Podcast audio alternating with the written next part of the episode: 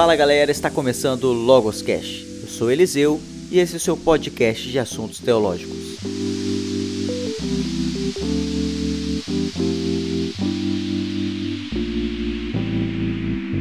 Hoje nós estamos inaugurando um bloco novo no nosso canal, o Entrando de Sola. Nesse bloco, nós escolhemos uma heresia e debatemos sobre ela.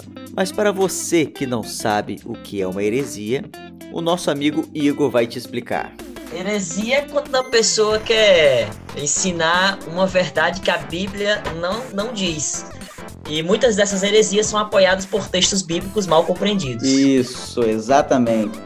Tinha um professor no teológico que ele dizia que heresia é um pedaço da verdade que ficou louco. É isso Exatamente. E hoje nós vamos debater um pouco a respeito dessa heresia que surgiu há um tempo atrás, mas que está presente ainda hoje no nosso dia a dia, que é o perfeccionismo.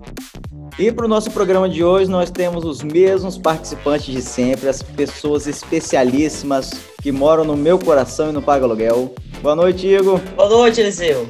Bom estar com você em mais, mais um episódio. Temos o pastor Gabriel. Fala Eliseu, fala Igor, fala Vinícius.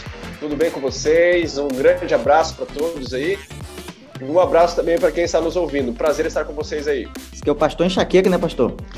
Não, eu era um apelido que eu tinha, garoto enxaqueca. Porque era chato, é o que é? Rapaz, eu era, eu era estressado, cara. eu ainda sou meio chato, viu? Eu sou meio estressado ainda. Minha esposa que é uma santa. Deus ele escolhe as pessoas certas para fazer parte da nossa vida. Minha esposa é uma, uma mulher de Deus, uma, É uma mulher de oração. Estamos também com o Vinícius. Tudo bem, gente? É um prazer estar aqui com vocês e estamos aí para o que der e vier. Vinícius sempre muito animado, né? Empolgado, a gente sente a empolgação de longe. Nós ficamos de fazer um sorteio de um livro entre todas as pessoas que comentarem e marcarem dois amiguinhos lá na imagem oficial do primeiro podcast. E agora nós vamos fazer o sorteio do livro Escavando a Verdade, do Dr. Rodrigo Silva, que tem muito a ver com o tema do primeiro podcast. Então vamos lá, ó. Coloquei o nome de todos os participantes no, no papelzinho. Gira com buca, gira com buca. Tá com na boca, vou rodar com boca aqui. Sorteio, cruze os dedos. Que rufem os tambores. E o vencedor é Edinho! Muito bem, Edinho. Parabéns por ter ganhado esse sorteio. É isso aí, Edinho. Passa bom pro. Faça bom uso. Parabéns, Edinho. Tira uma foto aí fazendo a leitura do livro, faz um stories, posta no Instagram, marca a gente. Nosso ouvinte aí fã- é número um, né? Fã número um. Fã número um, já ouviu todos os nossos episódios. todos- já ouviu todos os nossos programas. E eu tenho certeza que ele vai ouvir esse aqui.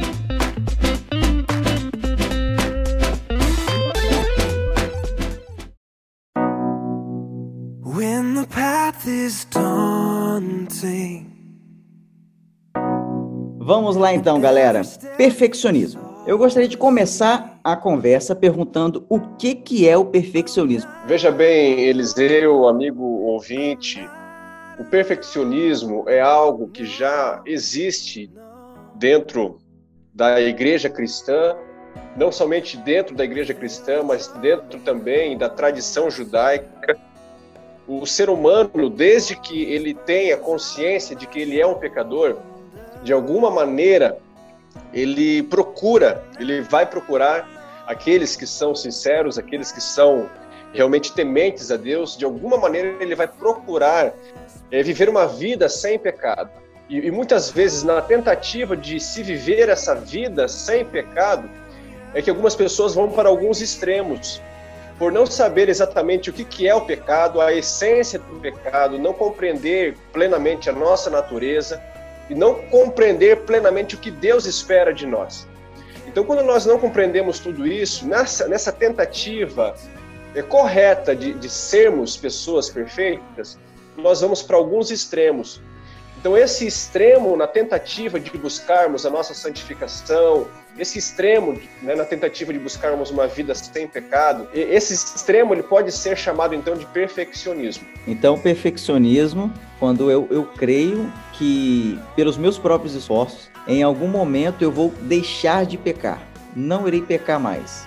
Não, não é só através dos nossos próprios esforços. Muitas vezes a pessoa ela deseja, através do poder de Deus, conseguir viver uma vida sem pecado. Mas a, a, o problema é que o que se espera, a expectativa que se estabelece para viver uma vida sem pecado é uma expectativa incorreta. É uma compreensão incorreta do que vem a ser uma vida sem pecado, entendeu? A pessoa ela pode estar super bem intencionada, ela pode ser uma pessoa dependente de Deus, mas a partir do momento que ela tenta alcançar um, um nível errado, ela pode se enveredar, né? ela pode se eh, correr esse risco de ser uma pessoa com essa ênfase perfeccionista. Nós já temos isso já há muito tempo dentro da, da tradição judaica, na igreja cristã, com Pelágio, Agostinho, nós temos essas tentativas eh, de, se, de se alcançar essa perfeição, essa impecabilidade.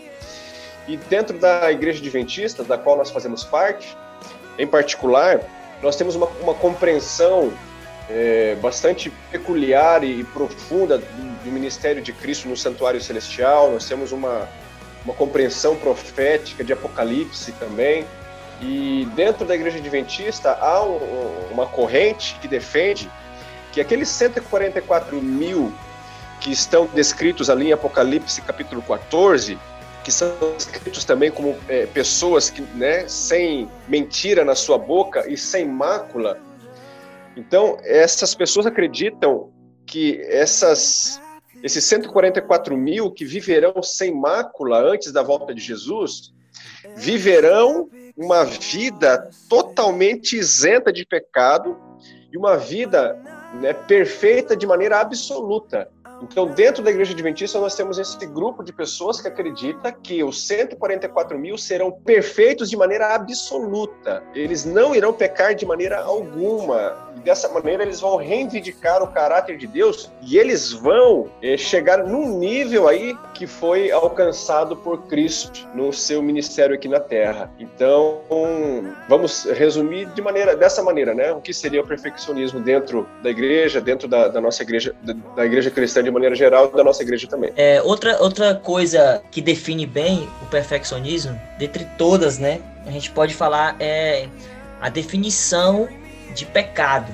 O texto de Marcos 7, 21 a 23 deixa claro que é do coração do homem né, que procede os maus desígnios com a prostituição, os furtos, né, os homicídios, adultérios, a avareza, a lascívia, a inveja e por aí vai. Claro que coração ali não é esse coração aqui nós temos de carne, né, e tal, bom que bombeia sangue, mas no sentido que a Bíblia usa a questão de sentimentos, certo? Esse é o sentimento que, que o homem tem, porque tudo, tudo isso é fruto da natureza caída e pecadora que nós temos. Então a Bíblia entende o pecado não apenas com apenas em ações, mas através de sentimentos e atitudes é, e pensamentos também, como o próprio Davi disse no Salmo 109, que para Deus sondar os pensamentos deles, para se, se tivesse alguma coisa ruim, Deus ali o poder tirar.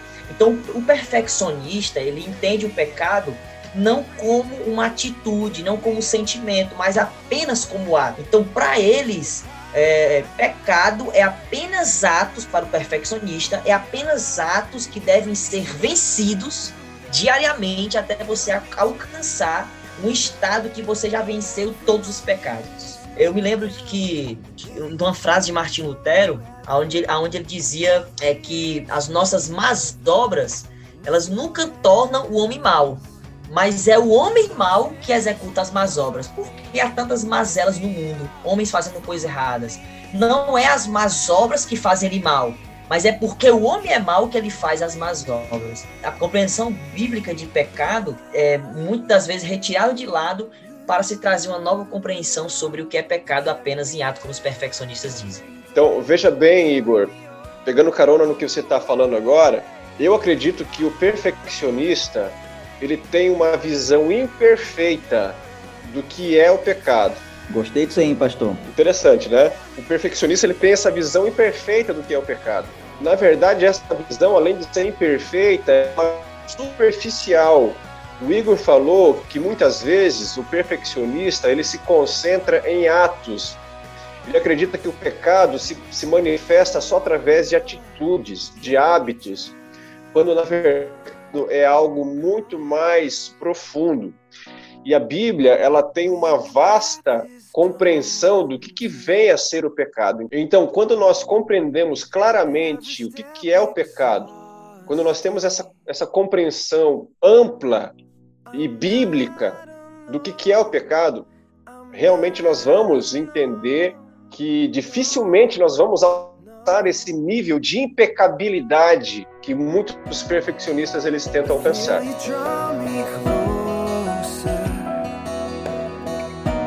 All these burdens on my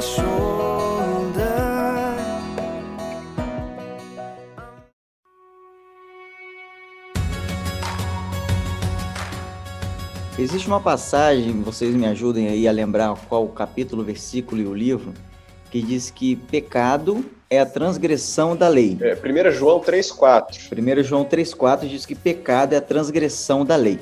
Mas se nós analisarmos o pecado na Bíblia, fizermos um, um estudo sistemático sobre o pecado, nós vamos perceber que pecado é muito mais do que isso. É, numa pesquisa rápida, eu encontrei algumas palavras e vocês vão me ajudar aí, é, com relação ao pecado. Na, no português, tudo é pecado, mas na Bíblia, na língua em que foi escrita, e quem quiser entender um pouco mais a respeito disso, pode ouvir o nosso último podcast, são usados cinco palavras diferentes para pecado.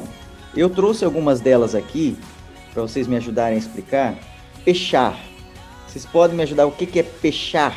Pechar pode ser traduzida como rebelião, como desafio, intransigência, é uma revolta voluntária contra Deus, é uma transgressão voluntária. Então, pechar é quando eu cometo um pecado de propósito. Eu sei que é errado e vou lá e faço. É uma rebelião, um ato de rebeldia. Existe um outro também que é, é chatar. É, o chatar é, é, por conta da natureza pecaminosa que o ser humano não tem, o ser humano, ele tenta fazer o certo, mas ele não consegue. Um exemplo é o próprio Paulo em Romanos 7. Paulo, em Romanos 7, ele vai tratar a questão de que é, ele tenta fazer o certo, ele tenta fazer o bem, mas ele não consegue. E ele chega a exclamar: Desventurado homem que sou, quem me livrará do corpo dessa morte? E ele ali fala da sua luta. Ele quer fazer o bem, mas ele não consegue. E aí ele diz: O bem que eu quero eu não faço, mas o mal que eu não quero, esse eu já fiz. Então, o Shadá é uma pessoa que ela tenta fazer o certo, mas ela erra o alvo. É por consequência dessa natureza pecaminosa que o ser humano tem. Ele tenta fazer o certo, mas é como se uma força o levasse para trás. Eu não sei quantos de vocês já caminharam contra o vento. Você vai contra o vento e o vento toda hora te jogando para trás. Isso é a natureza pecaminosa. O ser humano ele quer fazer o bem, ele sabe o que é certo, e ele quer fazer o bem, mas a cada vez mais essa força do pecado leva para trás. Então seria o pecado involuntário, né? Que a gente faz sem querer, sem. Não é o ato de rebeldia. É, nós fazemos porque nós somos pecadores e acabamos sem querer cometendo esse ato de pecado. Exatamente. Existe uma, uma outra palavra também, Raon. O que seria esse Raon? A ONU ela pode significar, assim, no sentido mais básico da palavra, uma distorção moral, ou seja, é uma iniquidade intrínseca do ser humano, uma distorção, é como se fosse um erro de fábrica, um produto que já vem com defeito de fábrica. E isso o salmista está dizendo, no Salmo 32, quando ele usa essa palavra, ele está dizendo ali, é, no verso 2, que nós já temos uma iniquidade em nós mesmos, né? uma distorção moral é, quando nós nascemos. Então, nós podemos resumir que existe basicamente três tipos de pecado. Tem aquele que eu cometo intencionalmente, tem aquele que eu cometo mesmo sem querer, sem intenção, e tem ainda esse pecado que é a nossa natureza pecaminosa, que ainda que eu não cometa atos pecaminosos, eu sou um pecador porque a minha natureza é corrompida. Eu tenho uma distorção moral em mim. Seria isso? Justamente. Pecado como ato, né? Uma atitude de rebelião é, pecado como é, é, atitudes ou sentimentos, né? Aquele que às vezes você pensa e tal, não quer fazer e acaba fazendo. E também pecado é nós mesmos, nossa própria natureza, nossa própria iniquidade intrínseca que nós carregamos aí desde o ventre é, de nossa mãe, como diz Salmo 51, né? Verso 5. Então aí está a imperfeição do perfeccionismo. Seria a má compreensão do que é o pecado.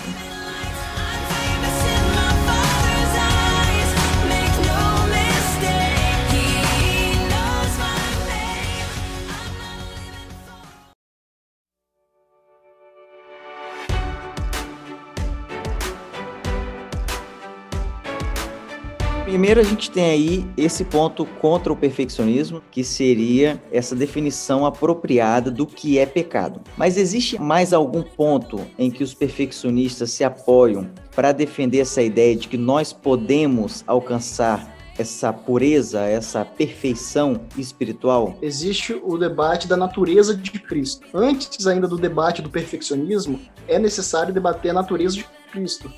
Porque a natureza de Cristo é uma ponte que eu chego na perfeição cristã. Porque assim, se Cristo assumiu a mesma natureza que eu assumi, uma natureza caída, pecaminosa, do mesmo jeito que ele viveu uma vida sem pecado, eu também posso viver uma vida sem pecado. Mas no momento que eu entendo que Cristo não assumiu uma natureza igual à minha, eu entendo que ele não pecou porque ele era diferente de mim. Não que o pecado é deliberado, mas a minha natureza é pecaminosa, diferente da natureza de Cristo. Esse debate da natureza de Cristo, ele acaba sendo muito grande porque ninguém está se preocupando com a natureza de Cristo. As pessoas estão se preocupando com, com o perfeccionismo. Mas para conseguir provar o perfeccionismo, eles precisam provar que Cristo assumiu uma natureza pecaminosa. Então, assim, eles usam o texto de Ellen White, é, usando como se Cristo tivesse uma natureza pecaminosa. Só que em outros textos que Ellen White deixa bem claro que Cristo não teve uma natureza pecaminosa igual a nossa, eles jogam para debaixo do tapete. Então isso é um grande problema. Por exemplo, a carta Baker é, um, é uma carta que Ellen White ela joga por terra todas essas ideias de que Cristo teve uma natureza pecaminosa igual a minha. Mas, como diria o Amin Rodô, os perfeccionistas fogem da carta Baker como o diabo foge da cruz. Porque é uma, é uma carta que vai de contra, vai contra os pensamentos deles. E aí chega a ser algo bem problemático. Só para a gente resumir, Vinícius, nós não temos tempo aqui de elaborar com relação à natureza de Cristo, né? Nós vamos provavelmente fazer um podcast só a respeito disso, mas de acordo com a Bíblia, a natureza de Cristo é, é, a mesma que a nossa? Nós temos a mesma natureza de Cristo ou ele é diferente? Tem algo diferente da nossa? Sim e não. Cristo ele assumiu uma natureza pecaminosa? Sim. Ele assumiu uma natureza pecaminosa? Não. É complicado porque ele tanto assume tanto não assume. Quais os aspectos que ele que ele assumiu e quais os aspectos que não? Então, por exemplo, Cristo ao vir à Terra, ele não assumiu a mesma natureza de Adão quando estava no Éden no sentido físico. Adão não tinha fome, não tinha dor, não sentia. A mente de Adão não era uma mente é, degradada com pecado, nada disso. Adão era alguém perfeito. Cristo, quando ele assume natureza humana, ele assume uma natureza que tem seis mil anos de pecado, então ele está deteriorado pelo pecado. Você vê ele é, chegando a um ponto de suar sangue, você chega a ter um ponto dele quase morrendo de fome, e Satanás indo no, no, no ponto fraco dele, a fome que ele está sentindo. Então, assim, ele assumiu a parte física, a par, as consequências do pecado. O Amin Rodô, ele diz essa frase que é sensacional, que ele diz assim, Cristo foi afetado, mas não infectado. Então, Cristo, ele sofreu o pecado, mas ele não foi infectado pelo pecado. A natureza de Cristo não era igual à nossa natureza. É importante destacar isso. Ele não tinha essa natureza ao on, né? Esse, essa, essa distorção moral que nós temos, né? Isso que joga para baixo, ele poderia ter caído, ele poderia ter pecado, mas ele não pecou. E só para complementar, Ellen White, no, no comentário bíblico adventista, no volume 5, na página 1128, ela diz assim, ó: "Nem por um momento houve em Cristo qualquer propensão ao mal." Hebreus 7, 26 vai falar assim: convinha um, sacer, um sumo sacerdote puro, santo, imaculado, as características desse sumo sacerdote que viria para morrer não era a característica de qualquer ser humano. Então, quando você vai lá para o Êxodo, você vê o cordeiro que era morto, o cordeiro não podia ter nem mancha de pecado. A natureza que Cristo assume não pode ser a nossa natureza, porque o sacrifício não seria aceito. Então, assim, ele poderia ter. Alguns falam assim, ah, mas então ele poderia. Ele está em vantagem comigo. Aí quer meio que ficar duelando entre ele e Cristo, quem tinha mais vantagem. Mas veja, Adão estava num terreno muito melhor que Cristo e, e perdeu. Cristo estava num ambiente muito pior e venceu. Mas é importante destacar que a, a natureza de Cristo não é a mesma natureza que nós temos. É, então, Vinícius, nós precisamos entender plenamente qual que era o objetivo de Cristo em seu ministério. Ele, ele veio para ser primeiramente o nosso substituto. Nós temos em Cristo um grande exemplo e nós precisamos ter muitos aspectos da vida dele em nossas vidas também. Ele é um exemplo para nós. Mas além de ser um exemplo, ele é um substituto. Ele veio para morrer pelo nosso pecado, ele veio para ter a, a, vitória que nós não podemos ter sobre o pecado. Então tem um texto do qual eu gosto muito, que está na Review, é, Review and Herald, 5 de fevereiro de 1895, na página 81, e ali Ellen White ela diz assim, ó: Cristo é o nosso modelo o perfeito e santo exemplo que nos foi dado para que seguíssemos. Mas olha o que ela diz depois: jamais poderemos igualar o modelo. Podemos, porém, imitá-lo e nos assemelhar a ele de acordo com a nossa capacidade. Quer dizer, Jesus ele, ele nos passou o ideal, nós temos que buscar esse ideal, nós temos que buscar uma vida santa. Ele é um modelo, ele, ele é um exemplo. Mas agora, você alcançar esse exemplo, Aí é outra história. É importante destacar que os perfeccionistas, a maioria, não são pessoas más. Eles estão equivocados. E um erro precisa ser corrigido. Um erro é muito danoso para ser perdoado. Então, se está errado, é porque, se Deus estabeleceu a verdade, é porque a verdade deve ser estabelecida e pronto.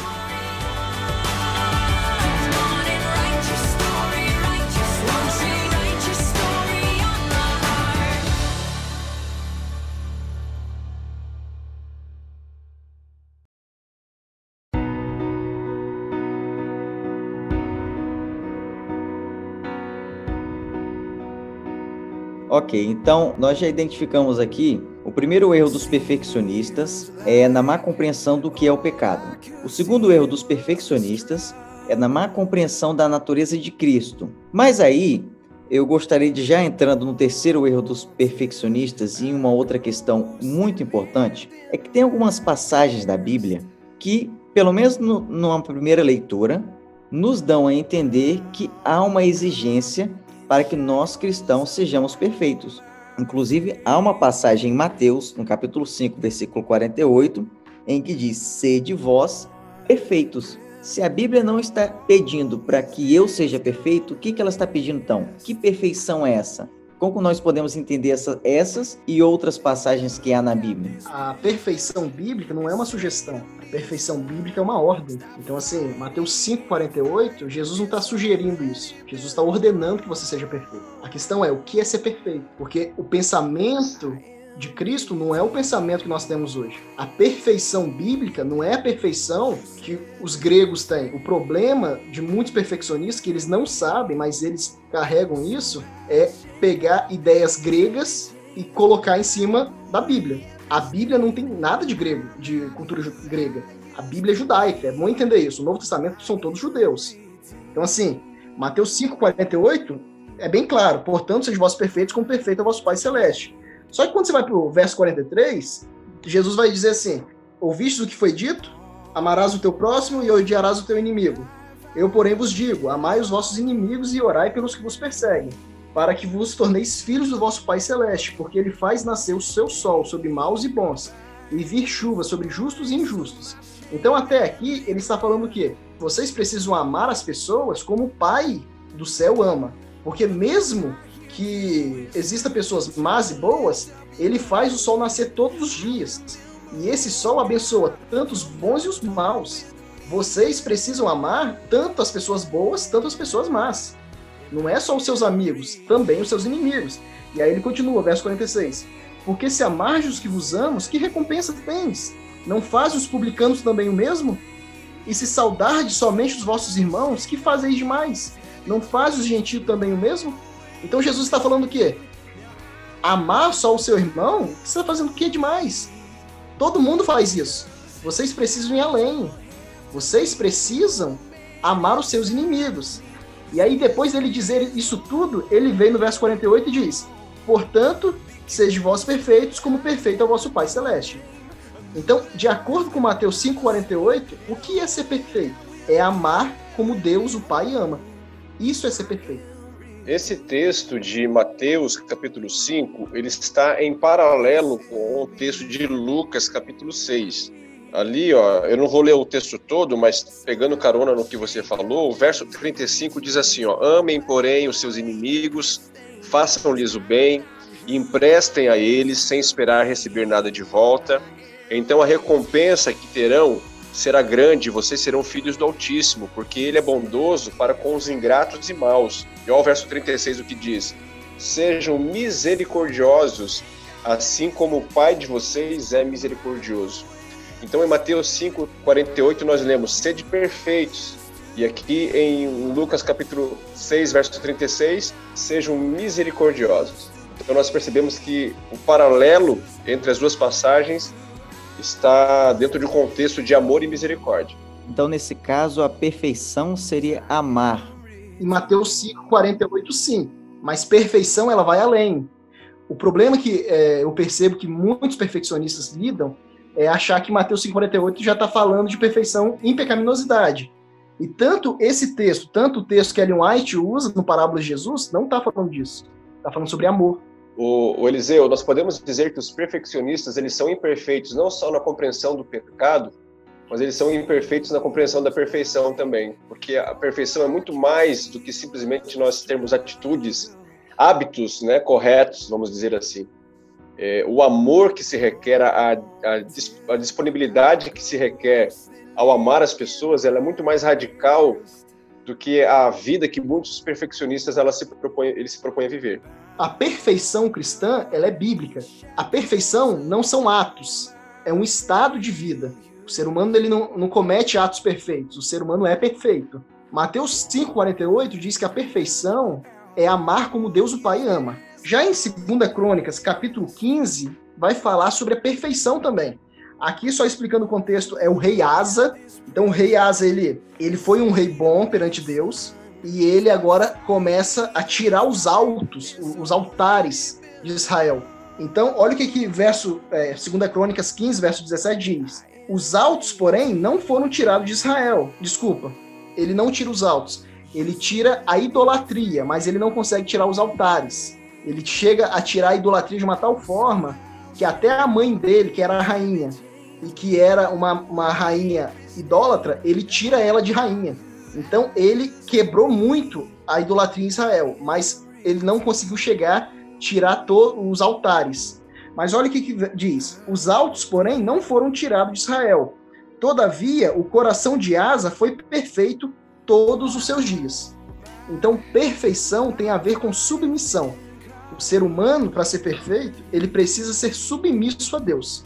Então, é importante destacar isso. Se Deus mandou você para a direita, você vai para a direita. Se Deus mandou você para a esquerda, você vai para a esquerda. Isso, biblicamente, é perfeição. Ainda que eu tropece no caminho, né?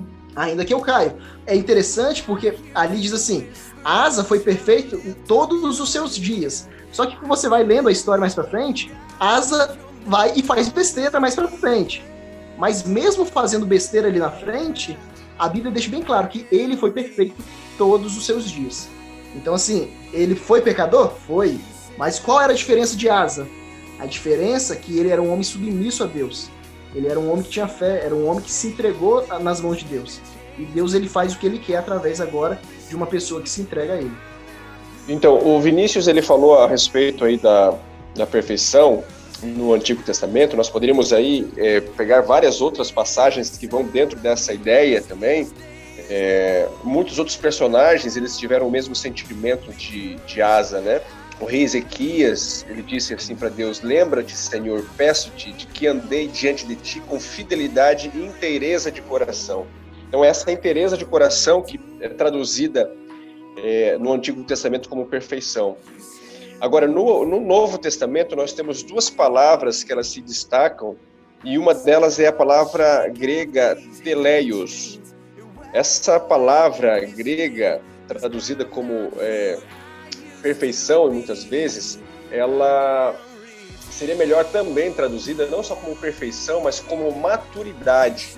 Quer ver um exemplo aqui, ó, 1 Coríntios 14, 20 diz assim, ó, irmãos, não sejais meninos no juízo, na malícia, sim, sede crianças, quanto ao juízo, sede, homens amadurecidos. Então, essa palavra amadurecidos no grego é teleioi, que vem justamente desse, né, da raiz teleios, que pode ser traduzida também como perfeito.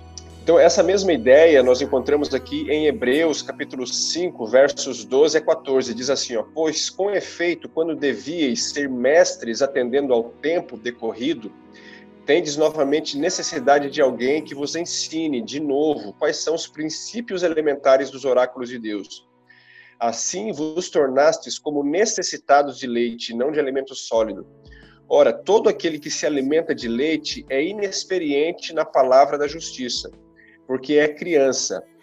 Mas o alimento sólido é para os adultos, para aqueles que pela prática têm as suas faculdades exercidas para discernir não somente o bem, mas também o mal. E aqui essa palavra traduzida como adulto é a palavra teleion, que também tem como raiz ali a palavra é, teleios, né?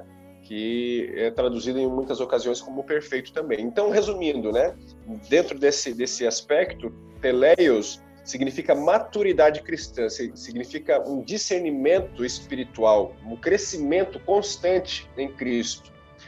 E a outra palavra também, é, no grego, que é a palavra catartizo, que ela também é traduzida como perfeição, e ela estaria muito mais relacionada a questão de capacidade de é, a pessoa ser equipada, adaptada para o serviço.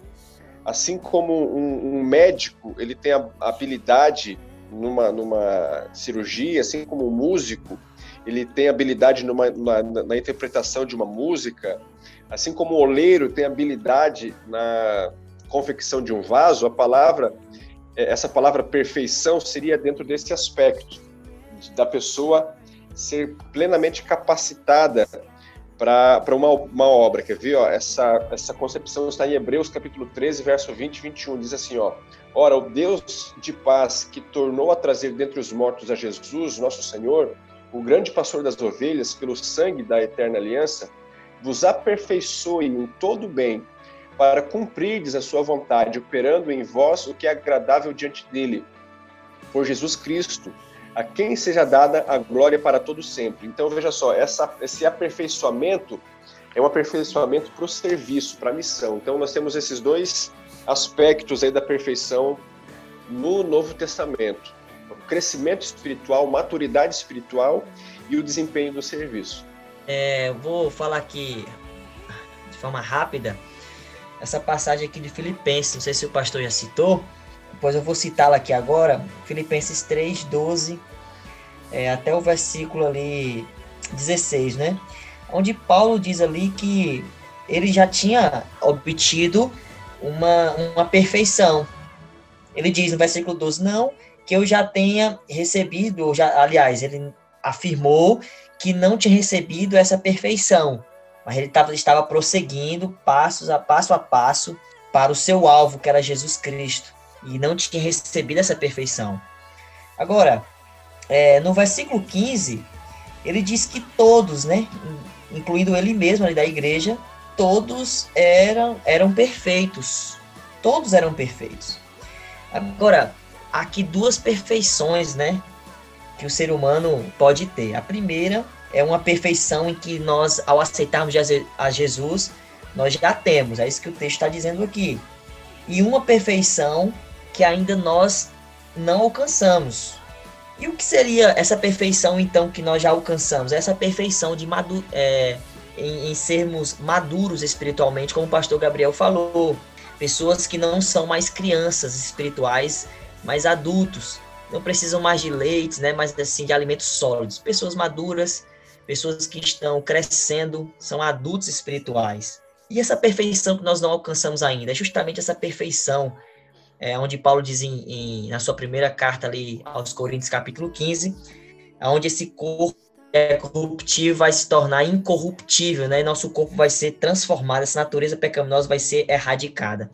E para afinar meu pensamento, eu quero ler aqui um texto de Ellen White, que está no livro Atos, Atos Apóstolos, capítulo é, onde ela fala sobre isso, né, na página 560 e 561. Ela diz assim, ó, que enquanto Satanás reinar, teremos de subjugar o próprio eu e vencer os pecados que nos assaltam. Enquanto durar a vida, ela diz, não haverá ocasião de repouso, nenhum ponto a que possamos atingir e dizer, alcancei tudo completamente. Ele está dizendo aqui, enquanto durar o pecado, nunca podemos dizer, alcancei tudo completamente, sou perfeito, né? Essa perfeição aqui, Paulo diz que nós só é, seremos quando Jesus voltar, quando a natureza será erradicada. E ela continua: a santificação é o resultado de uma obediência que dura a vida toda. Então, é, é, é essas duas né, perfeições que nós devemos entender: perfeição ao lado de Cristo. Essa perfeição é onde nós nos tornamos maduros espirituais, crescemos cada dia, é, se santificando a cada dia. E essa perfeição moral, é, um ser sem pecado, apenas na volta de Jesus.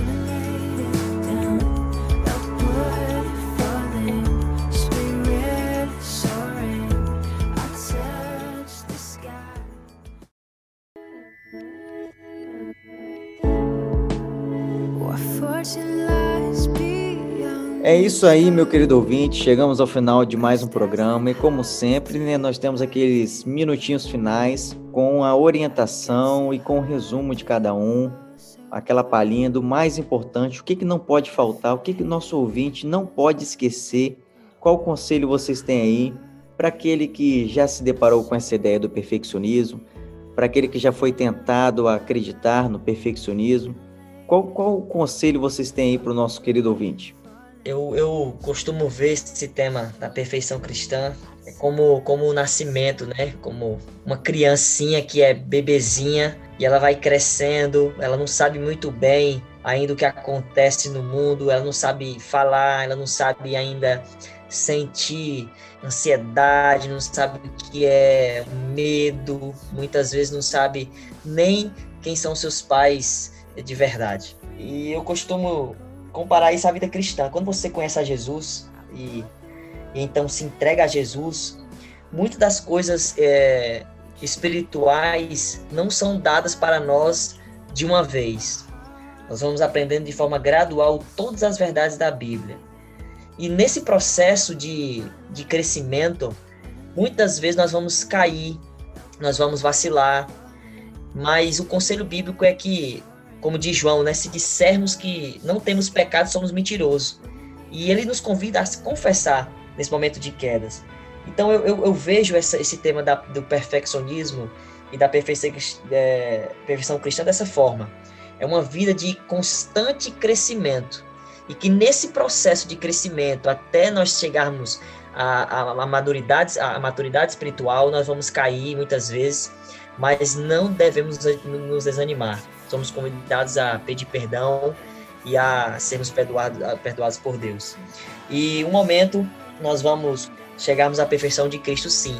Quando então assim nós chegarmos é, ao encontro com Cristo nos ares e a nossa natureza é, pecadora, essa natureza pecaminosa for erradicada pelo poder e da glória de Cristo. Meu conselho é lute contra o seu pecado. O problema é que é, muitas pessoas ao lidar com o perfeccionismo entende é que é necessário lutar contra o pecado.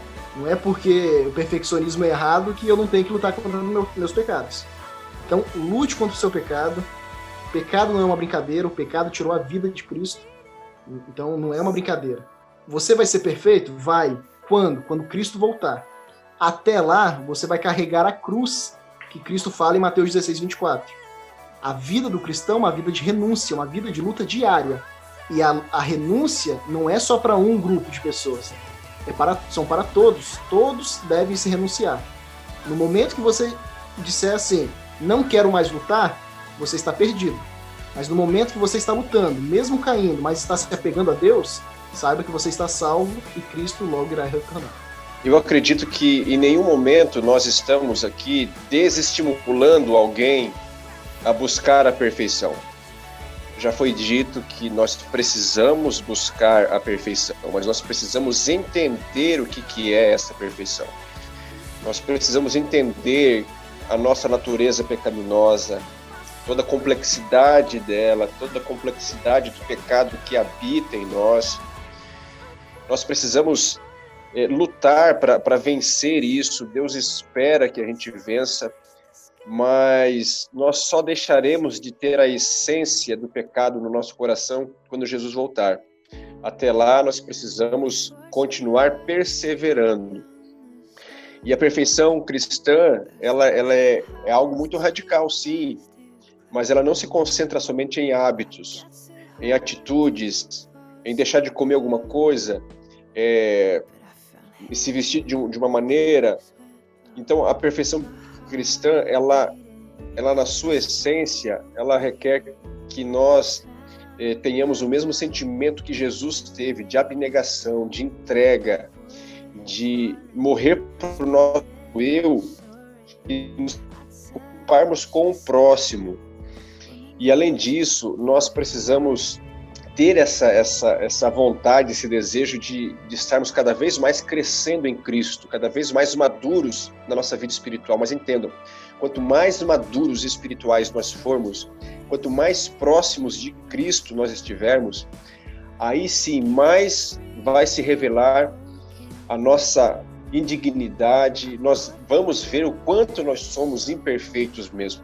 Então, quanto mais perfeitos na nossa caminhada com Cristo, mais nós nos sentiremos imperfeitos, porque ficará cada vez mais nítido o contraste entre nós e Jesus.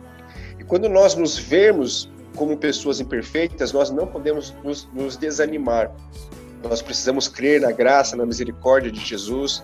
Nós precisamos é, buscar vencer os nossos hábitos, com certeza, mas crendo que talvez nesse caminho a gente vá muitas vezes é, tropeçar. E vale é, lembrar sempre que o apóstolo João escreveu em 1 João 2,1: Meus filhinhos, escrevo-lhes essas coisas para que vocês não pequem. Se, porém, alguém pecar, temos um intercessor, um advogado junto ao Pai Jesus Cristo justo. É isso aí, meu querido ouvinte. Com as palavras do pastor, nós finalizamos esse podcast.